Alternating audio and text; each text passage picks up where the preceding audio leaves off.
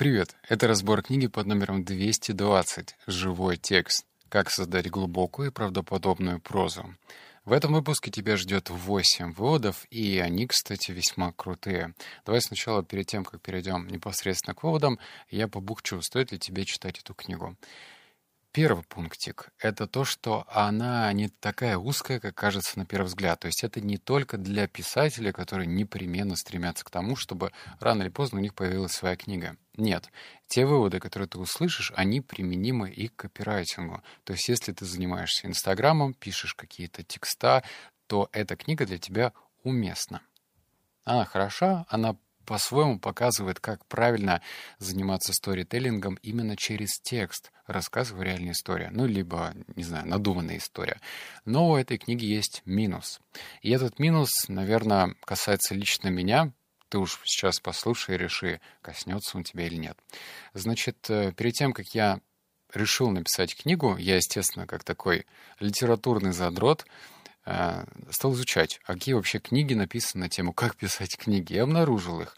Первая книга «Литературный марафон», я ее прочитал и, собственно, уже сделал разбор этой книги у себя в подкасте. А вторая книга «Живой текст. Как создать глубокую и правдоподобную прозу».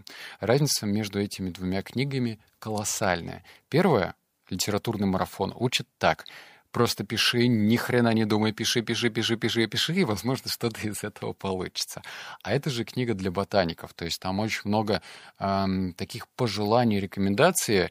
Э, читаешь их и думаешь, блин, а как я вообще жил-то без них всю, всю свою другую жизнь? Как?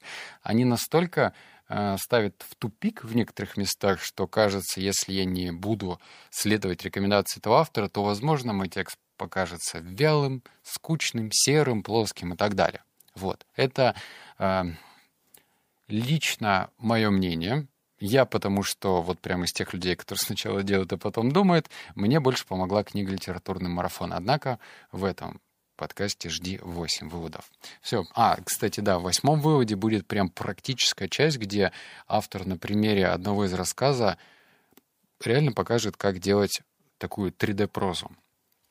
Ну и выводы будут большие, да, готовься. Вывод первый.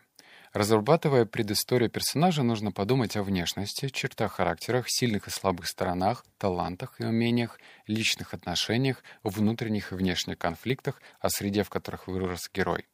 Какие цели, какие мотивы проистекают из жизненного опыта персонажа, как он будет развиваться в дальнейшем. Прошлое должно полнее раскрывать образ героя в настоящем и давать ему почву для эмоций.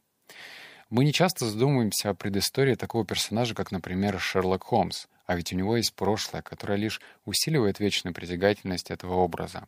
Холмс славился прежде всего дедуктивным методом и несокрушимой, почти надменной верой в свою интеллектуальную мощь. Однако ему свойственна скромность, ведь он не ищет славы и богатства. Свой знаменитый метод Холмс разработал еще будучи студентом и расследуя случаи жизни однокашников. Вот вам и происхождение героя. Очевидно, в университете он убедился, что дедукция почти никогда не подводит. Знакомство с отцом одного из сокурсников навело Холмса на мысль о карьере частного детектива. Финансовые трудности заставили его искать соседа, чтобы снимать жилье на двоих. Именно так он познакомился с доктором Ватсоном, своим будущим биографом. Прошлое создает вокруг персонажа дополнительный ореол э, интриги. Вот видишь, здесь тоже такой двоякий вывод. То есть, с одной стороны, нужно держать в голове, что нам нужно рассказать о внешности, в чертах характера, сильных и слабых сторон, талантах и умениях. И это может отпугнуть, потому что когда ты придумываешь мир в своей голове, и он у тебя не идеальный, ты же, ну, не супер писатель, правильно? Ты же только начинающий, допустим, то это тебя отпугивает. Как это вообще сделать? С другой стороны, с этой информацией ты можешь двигаться поэтапно. Например, часть рассказа будет посвящена внешности, другая часть чертам характера и так далее. А моя личная рекомендация чувака, который написал книгу, да-да, я могу себя уже бить пяткой в грудь и говорить, позвольте мне ставить свои пять копеек. Мне кажется, здесь не, не нужно переусердствовать. Все-таки мышление э, человека, и в частности читателя, оно меняется с каждым годом. Недаром у нас ТикТок пользуется популярностью, потому что выброс эндорфинов должен быть быстрый. Сколько там ролик идет? 10 секунд, 15? То есть ну, рассказывать, вот как раньше, там, «Война и мир», что-то там на 30 страницах ты описываешь, какой герой у нас, как он страдает, наверное, это уже не пройдет. Я могу ошибаться, но мне кажется, что все ускоряется. Вывод номер два. Детальная проработка всех трех измерений позволит вам как следует узнать собственных героев. Помните, что у главных героев непременно должно быть вчерашнее, сегодняшнее и завтрашнее «я». Это вывод самый короткий, выдохнули. Но когда я его выписывал, я подумал, ого, ничего себе, то есть даже вот так нужно заморачиваться, то есть прописывать историю героя, исходя из его прошлого, настоящего и будущего, даже так. И интересно то, что эта концепция должна помогать тебе в написании книги, не отпугивать, а помогать, потому что ты же не можешь ну вот э, на протяжении всей книги вот допустим, события разворачиваются в течение месяца, но не может герой сильно поменяться в течение месяца. Должно произойти что-то сверхординарное, что-то капец какое э, необычное. Но если ты возвращаешься в прошлое, как автор описываешь что-то из прошлого, и в будущее прыгаешь, то ты можешь показать вот эту разницу, когда герой растет. Вывод номер три. Чтобы разобраться с функциями персонажей, нужно задать себе простой вопрос что заставляет читателя увлечься персонажем. Сочувствие, а иногда даже отождествление себя с героем. У всех нас есть сильные и слабые стороны, достоинства и недостатки. Все мы совершаем и похвальные, и греховные поступки. Иногда мы превосходим самые смелые ожидания, а иногда изменяем собственным идеалам. И в литературном герое нас прежде всего привлекает сочетание силы и слабости. Читатель узнает себя, слышит отзвук того, с чем сталкивается в повседневной жизни, и персонаж становится для него человеком из плоти и крови, а не бумажной куклой на плоской странице. Однако за каждым падением все-таки должен следовать взлет, иначе герой может потерять уважение и интерес читателей. Говоря о положительных героях, мы ожидаем от них высоких человеческих качеств, достоинства, чести, благородства. Персонаж, лишенный благородства, обычно выполняет функцию злодея. Имейте в виду, многие писатели обычно неопытные, склонны лишать, лишать главных героев выраженных положительных черт. А за таких э, людей болеть и переживать сложно. Мне вывод понравился тем, что э, да, хоть это и выдуманный мир, если ты создаешь прозу или даже современную фантастику, то нужно, э, не знаю, пользоваться примером готовки, да, чтобы получилось какое-то вкусное блюдо, особенно если мы присмотримся как-то к индийской кухне, то там имеет место быть очень много специй разных но ты же специи по щепотке кидаешь, то есть ты же не накидываешь туда полкилограмма соли, правильно? Чуть-чуть у нас корицы, чуть-чуть кориандра, чуть-чуть у нас там куркумы и так далее. То есть пропорции. И должно быть в идеальном сочетании и горькое, и сладкое, и кислое, возможно, даже, соленое как-то. То есть если все супер приторно сладко, то, ну, давай вот по аналогии проведу. Ты же не сможешь Хотя нет, сможешь, но тебе это, наверное, надоест через некоторое время. Целый день есть просто сладкое, и на следующий день только сладкое. Скорее всего, тебя через некоторое время потянет на соленое или на горькое. Вот так уж мы устроены, потому что нужно создавать какие-то такие и положительные качества для героев, и отрицательные. То есть он не должен быть идеальным. Перед следующим вводом я хлебну водички, секунду. Он большой, так что внимание. вот четвертый. Заметим, если злодей не вызывает у читателей хотя бы понимания, значит персонаж остался плоским, картонным. Даже у отрицательных персонажей должны быть внятные мотивы поступков, иначе правдоподобия не достичь. В то же время, если ваш герой не вызывает особого сочувствия и желания следить за его судьбой, попробуйте подставить его в нашу формулу. Может, он ведет себя скорее как злодей значит, что-то нужно подправить. Возможно, схема натолкнет вас на мысли. Если у персонажа нет грешков и слабостей, которые делают его живым в читательских глазах, и при этом он не вырастет и не преодолеет себя, читатель не простит его ошибок и не захочет вместе с ним преодолеть путь искупления. Если герой оступился, читатель должен понимать, как и почему это произошло. Во многих случаях ошибки совершаются из лучших побуждений, или же герой старается искупить вину своими дальнейшими действиями. У злодея тоже должны быть веские и понятные причины для преступления. В книге «А вдруг злодей прав» автор пишет Даже если ваш отрицательный герой вызывает главным образом омерзение, все равно надо влезть в его шкуру. Когда вы пишете от его лица, должна закрадываться мысль, что и у него есть своя правда. У злодея, как правило, не бывает э, благородных побуждений. Его поступкам нет оправдания. Однако его нельзя изображать лишь черными красками. Самый удачный антагонист вызывает сочувствие и отвращение почти в равных пропорциях.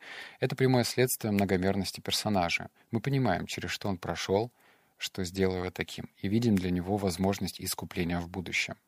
В отличие от героя, однако, злодей почти никогда не исправляется. Напротив, он совершает все более тяжелые преступления. Читатель не может перешагнуть через собственные представления о добре и зле, чтобы пропустить его. Не помогает даже сочувствие, ведь этот персонаж не меняется, не растет, не возвышается над собой прежним. Злодей может быть по-своему обаятельным, но его цели всегда дурные. А когда я выписывал именно этот вывод, я подумал, блин, надо вводить антагониста, надо вводить злодея. Однако я запомнил эту формулу и ей придерживался. То есть, смотри, представь себе такую картину, что появляется в твоем рассказе злодей, который говорит, «Я должен убить тебя». На вопрос «почему?» он скажет «Я должен убить тебя, потому что потому». То есть его эм, действия, они не просто надуманные, они вообще необъяснимы. Да с какого фига он должен убивать? Почему? Что происходит? Почему? И когда этого ответа нет, то ты не веришь этому персонажу. А, как правило, антагонист или враг главного героя, он очень важен для повествования, для рассказа. Он в целом важен для того, чтобы картина появилась объемной. И я создал такого негативного персонажа в книге, и знаешь, в тот момент, когда я его описывал, и когда я его описывал, его мысли, я даже поверил им, то есть они имеют место быть. Я такой, о, капец, как это вообще уживалось в моей голове? Непонятно было. А, если так это немножко спойлернуть, рассказать, у меня антагонист, злодей, он э, работал в компании, которая занималась э, смертностью. То есть он делал так, чтобы люди умирали чаще. Не в прямом смысле там подходил и стрелял кого-то или убивал. Он наталкивал людей на то, что они должны закончить жизнь самоубийством. И когда я начал, вы... ну, то есть я же писал диалоги, правильно, все сам, и я начал расписывать все эти детали и подумал, это почему я и, то есть я поверил в это. В то же время, естественно, герой у меня за добро, за позитив, как говорится, и я тоже верю этому герою. То есть интересно получилось. Вывод номер пять. Если ваш герой черствый циник и кажется безнадежным, нужен какой-то контрастный штрих, нечто светлое, что расположит к нему читателя и поможет простить грехи. Читатель должен иметь возможность заглянуть под маску, Допустим, ваш герой ожесточенный, побитый жизнью полицейский, который видел, видит в людях все худшее и давно в них разочаровался. Однако же он в тайне переводит деньги на счет детской больницы и частенько навещает маленьких пациентов. Такой контраст должен произвести сильное впечатление – он покажет читателю, что герой еще не утратил человечность и отзывчивость, и что его способность творить добро наверняка проявится и по-другому, если будет возможность. Когда замкнутая, неприветливая героиня после работы приходит в бар, закатывает глаза и тихонько покачивается под томный напев саксофона, читатель понимает, что она совсем не так холодна, как видится ее коллегам. Чувственная романтическая сторона ее натуры на секунду проглядывается в полумраке ночного клуба. Интересно, где еще она может проявиться? И почему героиня так тщательно ее скрывает в обычной жизни? Читателю хочется узнать ответ. А, я там дальше выписал другой пример, но здесь уже тоже можно вставить интересную ремарку, что, что вот этот пример с негативными чертами, он должен вызывать интригу, узнать, а почему а, в данном случае пример с холодной женщиной, с расчетливым бизнес-вумен, почему она такая холодная на работе, но вот что-то с ней меняется, когда она уходит с работы и, например, пытается отдохнуть. Что? Почему? Почему она ведет себя именно так? Дальше продолжение. Вспомню самого примечательного персонажа кинолитературы. Индиана Джонс, храбрый авантюрист и честолюбивый ученый, буквально весь состоит из контрастов. Он готов пройти огонь и воду, лишь бы добыть очередной артефакт, но панически боится змей. Он верный универси... Он верный профессор, и он же безбашенный искатель приключений. И все это уживается в него вполне естественно. Эти штрихи создают яркий, объемный образ и делают его э, незабываемым. Э, касаемо персонажей, да, это интересно, почему вот авторы сценаристы наделили Индиану Джонса то, что он должен бояться змей. Почему, опять же, если взять популярную сагу о Гарри Поттере, почему там персонажи прям фактурные? Вспомни, там э, кто-то Гром был, это мужичок, э, как пират, без ноги, при этом у него один глаз вертелся. Э, почему Гарри там обязательно у него шрам? Зачем вообще ему сделали шрам на лбу? То есть это его тоже отличало. Это не просто часть повествования, но еще и физиологическая особенность. И автор, интересно, сплел дальше всю эту историю. Вывод номер шесть. Блин, тут самый мелкий шрифт будет больно, мне лично. Чтобы персонаж э, в самом деле обрел плоть и кровь, его умения должны логичным образом вытекать из той роли, которую он играет в сюжете, соответствовать его истории, подходить для достижения его цели. В идеале каждое свойство, каждая черта характера, каждая способность героя так или иначе э, связана со всеми остальными элементами книги. Весьма успешная писательница Сандра Браун как-то заметила, что если главный герой пожарный, то главную героиню стоило бы сделать поджигательницей. Это, конечно, шутка, но род занятий персонажей в самом деле очень важен для повествования. Джек Гетсби, главный герой романа «Великий Гетсби», безусловно богат, живет в огромном поместье и славится на всю округу роскошными приемами. О нем ходит множество слухов, но никто в точности не знает, откуда он взялся и на чем сколотил состояние. Рассказчик Ник э, Карауэй Карауэй вскоре понимают, что Гетсби связан с преступным миром. Интересно, что сам Гетсби, э, неизлечимый идеалист романтик, считает себя благородным и честным человеком, так как в действительности он не более чем гангстер. К тому же ослепленный любовью к женщине, которая давно уже живет своей жизнью. Будь Гетсби в самом деле так честен и благороден, как ему кажется, сюжет попросту рассыпался бы в прах. Великая трагедия в романе — прямой результат заблуждения Гетсби — он придумывает оправдание своим неблаговидным поступкам, незаконным доходам, связи замужней женщины. Столкновение с реальностью оказывается для него губительным. Сомнительная карьера и наклонности Гэтсби лежат в основе сюжета. Несомненно, они были тщательно подобраны именно для этого персонажа. Здесь, наверное, стоит э, отметить то, что «Великий Гэтсби» написан давно, и он, ну, в целом, наверное, не рассчитывался как экранизация. То есть это произведение, правильно? А пример с Индианом Джонсом — это именно фильм. То есть в фильмах можно показать и экшен, можно показать и спецэффекты, и, в общем, много чего можно показать, да? А в книге нет уж. Нужно рассчитывать только на фантазию читателя. И даже здесь главный герой, вот ты вот так представляешь, что он, с одной стороны, загадочный, и идеалист, и при этом верит в, в свою правоту, однако в жизни оказывается, что так не бывает то, что у него есть там свои скелеты в шкафу, и это добавляет только шарма. Добавляет, во-первых, в него живости, и ты понимаешь, что, что да, такое может быть. И это круто. Э, дальше. Перед следующим выводом я кратко в рамках рекламной интеграции расскажу, как ни странно, тоже об авторстве. Только об авторстве собственной жизни. Смотри, текст автора получается цельным и убедительным, потому что он контролирует каждый элемент рассказа. Когда вот, например, автор пишет свою жизнь, то чтобы получилось цельно и убедительно, ты должен контролировать все в ней происходящее, особенно то, что связано с деньгами. Телеграм-канал по ссылке в этом подкасте — это личный консильери по финансам. Его автор Дмитрий не из тех миллионеров, которые зарабатывают себе дорогие отели и горнолыжные курорты на подписчиках. Не, он, конечно, миллионер, но он бесплатно делится секретами об управлении деньгами, которые он накапливал 11 лет, чтобы ты смог позволить себе все, что пожелаешь. Если ты подпишешься на канал и внедришь советы Дмитрия, то сможешь написать свою жизненную прозу буквами, сделанными из денежных купюр. Так, а мы теперь переходим с тобой к седьмому и восьмому выводу. Вывод 7. Э, внешний конфликт препятствует развязке сюжета. Проще говоря, персонаж не достигает цели, пока не разрешится конфликт, как ребенок не получит сладкое, пока не съест овощи. Читатель должен понимать метание героя и отчасти э, Короче, он должен понимать метание героя и отчасти узнавать в них себя. Только тогда его будет волновать развязка. а залог успешной развязки — духовный эмоциональный рост персонажа на протяжении всей истории. С первым проблеском вдохновения обычно приходит и зачатки конфликта. Чаще всего он построен на опасности, которая угрожает э, чему-то дорогому и ценному для героя. Любимый человек попадал в беду. Нечто очень важное может быть безвозвратно утеряно и так далее. Э, советую мысленно задать каждому герою такие вопросы. Какие у тебя принципы и ценности?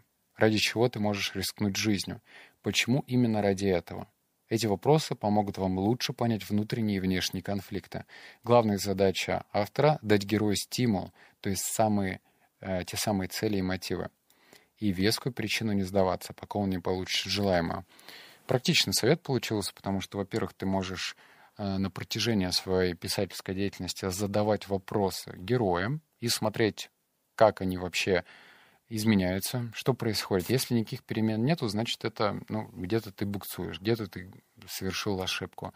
Так что помни, что главного героя должна быть не просто такая банальная и плоская мечта. Вот вспомни, например, «Властелин колец». У Фрода была цель. Это нужно было взять кольцо всевластия, дойти до Мордора и сбросить его. Но помимо того, что он добирался до этого Мордора, он также еще и приобрел очень крепкую дружбу.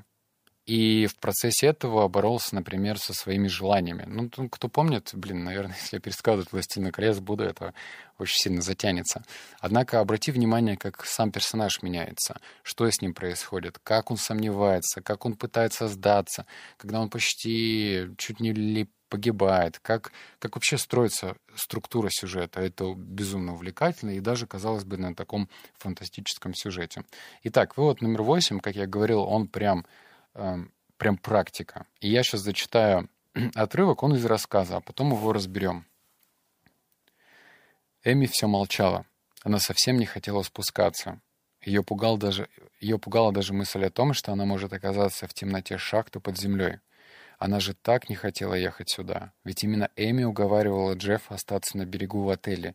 И она же предостерегала его, что не стоит сюда идти, когда они нашли эту тропу. И почему теперь именно ей надо лезть в эту дуру? Пока эти вопросы мелькали у Эми в голове, девушка вспомнила, что не кто-нибудь, а она первая ступила на поле со своей камерой. Может, если бы не это обстоятельство, индейцы не загнали бы их на холм, и тогда Пабло не лежал бы теперь на дне шахты со сломанным позвоночником, а Эрик не поранил бы ногу. Может, тогда они все пошли бы дальше по джунглям, думая, что москиты и назойливые черные мошки — самое ужасное, что может быть на их пути. В этом отрывке из романа собрано все — прорисовка образов, завязка сюжета, включая конфликты, цели и мотивы, элементы прошлого, настоящего и будущего, антураж, который передает зловещую атмосферу места, где герои оказались в результате поспешных, опрометчивых роковых решений. Мне, наверное, нужно было прочитать это типа с выражением «черная, черная шахта». Не получилось. Ладно, дальше. Даже если ваш сюжет разворачивается в местах вполне реальных и хорошо известных, не забывайте, авторский взгляд превращает любое пространство в уникальный художественный мир. Читатель всякий раз заново будет открывать этот мир для себя, исследуя его вместе с героями. Э, этот вывод примечателен тем, что здесь как раз-таки подтвердилась вот эта гипотеза, что нужно в процессе повествования помнить о прошлом, настоящем и будущем, о том, что у героя должны быть конфликты, что он должен не просто, ну, типа, я иду вот по этой дороге. Он должен сомневаться, стоит ли мне туда идти, а вообще смогу ли я дойти до этого пути. Может быть, мне сил не хватит. У нас же ну, по природе как-то так заложено, что мы периодически сомневаемся в своих собственных силах. Однако писатели или копирайтеры забывают то, что этот трюк, точнее, этот элемент нашей жизни можно очень легко внедрять в сам рассказ, и он и будет добавлять той самой притягательности, которой ты будешь верить, исследовать за ней от начала и до конца страницы. Все, я выдыхаю. Восемь выводов было сложно, но мы справились. Так что, если тебе это понравилось, что ж, применяй в своей собственной жизни, если ты редактор, копирайтер или вообще когда-то хочешь написать свою книгу, они уместны, и они помогут тебе. Все, обнял, поцеловал, заплакал. Услышимся в следующем подкасте. Пока.